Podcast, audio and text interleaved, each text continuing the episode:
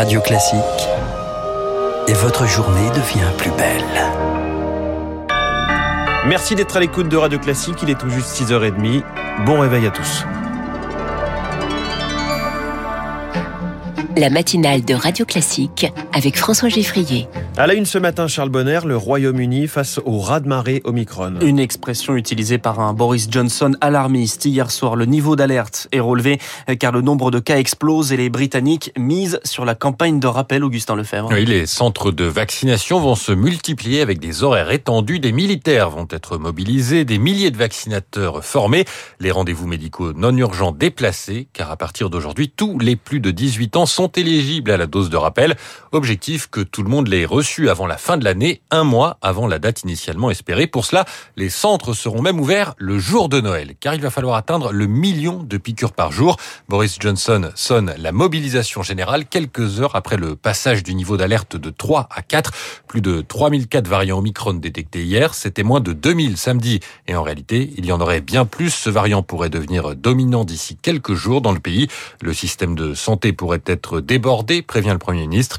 Ces annonces s'ajoutent à d'autres présentés récemment, dont le retour au télétravail, le pass sanitaire et le retour également euh, du masque dans de nouveaux lieux, alors qu'il avait été euh, totalement abandonné en Angleterre cet été.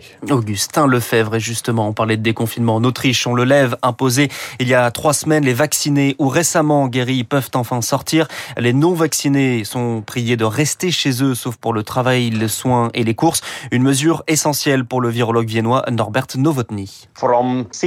La situation est toujours fragile même si nous sommes passés de 16 000 cas par jour à environ 4 000, car aujourd'hui 66% des Autrichiens sont complètement immunisés. C'est bien, mais ce n'est toujours pas assez. Alors des mesures euh, restent en vigueur, même pour les personnes vaccinées, comme un couvre-feu à 23 heures dans les restaurants.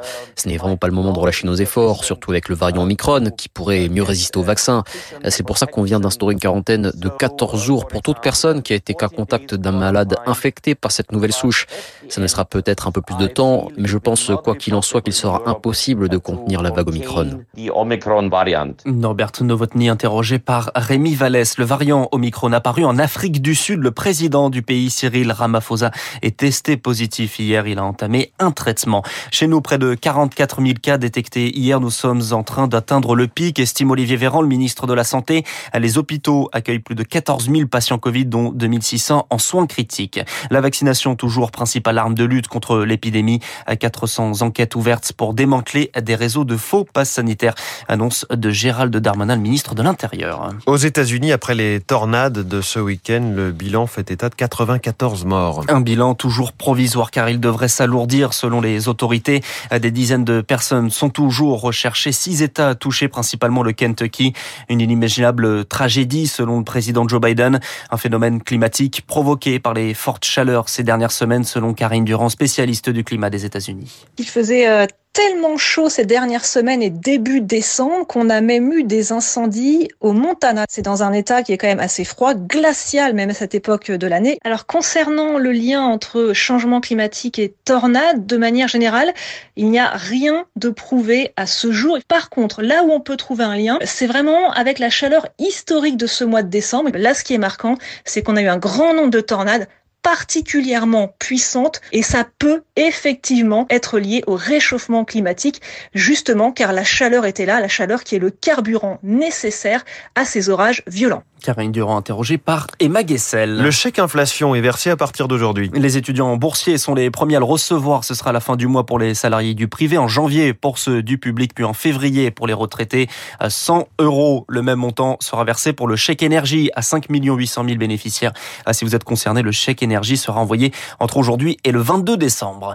Un nouveau point d'étape du plan Marseille en grand. Jean Castex en déplacement dans les Bouches du Rhône aujourd'hui. Annoncé fin août par Emmanuel Macron, les mesures concernent les transports en en commun, les hôpitaux, mais également les écoles vétustes. 147 établissements seront rénovés et les syndicats demandent que les choses avancent. Virginie Akliwat est la présidente du SNUPP dans le département. Il y a tellement de choses à faire dans les écoles de Marseille que je pourrais pas vous dire ce qui relève du plus urgent. Faire en sorte qu'il arrête de pleuvoir dans les écoles, euh, de refaire les toitures quand c'est nécessaire. Il y a des secteurs entiers à désengorger euh, parce qu'il y a plus de place nulle part. Il y a aussi des urgences en termes de construction d'écoles. On aurait aimé que les choses euh, aillent plus vite et que l'intérêt général prime sur des négociations entre qui va financer le plus, qui va diriger la société. On pensait que les choses étaient ficelées avant une visite d'État. S'est trompé apparemment. On apprend maintenant que c'est enfin le cas et donc les choses vont pouvoir se concrétiser. il était vraiment temps, oui.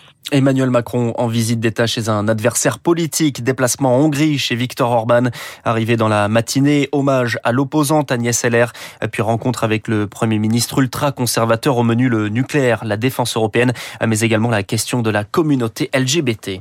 La conférence des évêques de France reçue par le pape ce matin, audition dans la matinée largement consacrée au rapport Sauvé sur les abus sexuels dans l'église.